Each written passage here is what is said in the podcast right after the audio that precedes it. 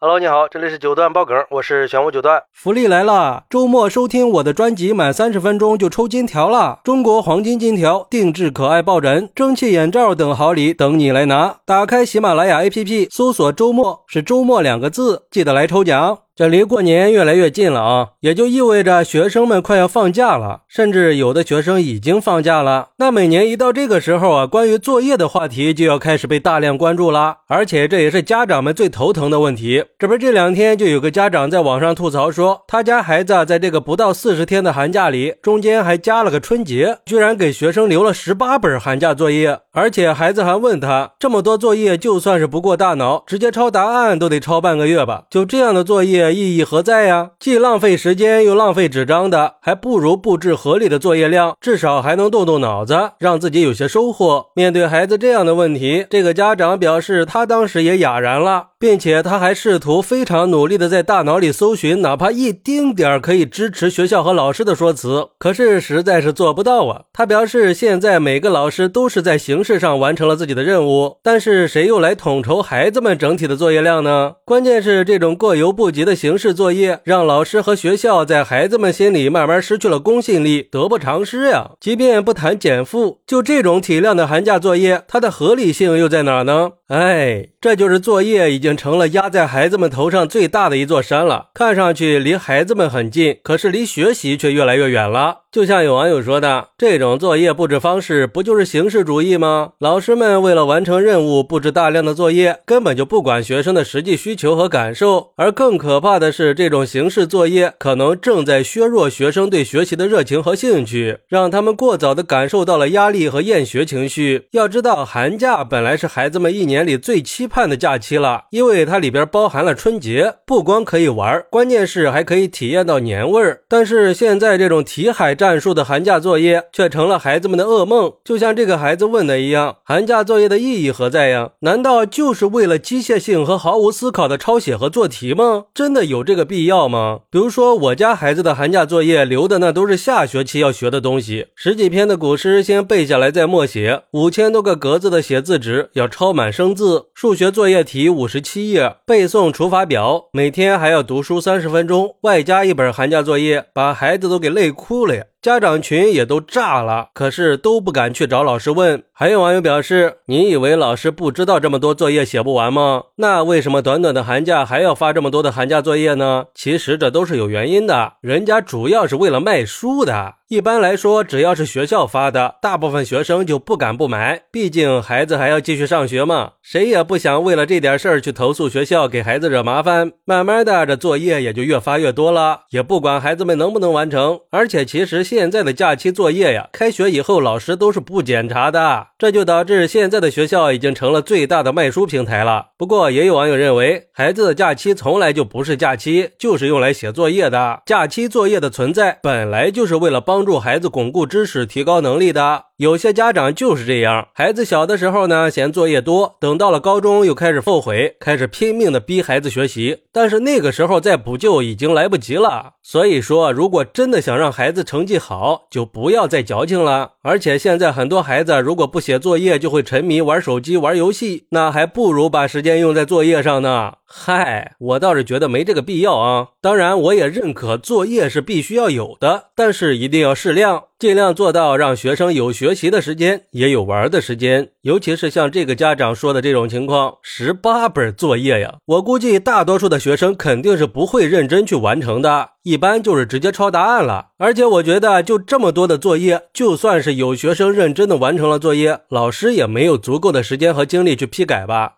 那这个作业就真的失去意义了。我们应该意识到，学生不是被动接受知识的容器，而教育的目的和本质也不只是传授知识。教育它是一项培养人的事业，应该重视的是学生成长和发展的过程，应该多关注学生的兴趣和需求，给他们提供更有意义的学习体验。尤其是现在，我们的教育正在面临着改革和创新，所以我觉得我们应该重新审视一下作业在教育里的地位了，让作业真正的成为学习的助力工具，而不是沉重的负担。而我们作为家长，也不能跟在这种形式作业后头去做压榨孩子的帮凶。学校和老师呢，也应该充分的考虑假期作业的实际效果和实际意义，不能为了布置作业而布置作业嘛。我们应该共同努力，给孩子们构建一个更人性化、更关注学生成长需求的教育环境。我想这样才能培养出有知识、有智慧和情感的下一代嘛。好，那你家孩子今年寒假布置了多少作业呢？你觉得给孩子布置大量的作业有必要吗？快来评论区分享一下吧！我在评论区等你。喜欢我的朋友可以点个订阅、加个关注、送个月票，也欢迎订阅收听我的新专辑《庆生新九段传奇》。我们下期再见，拜拜。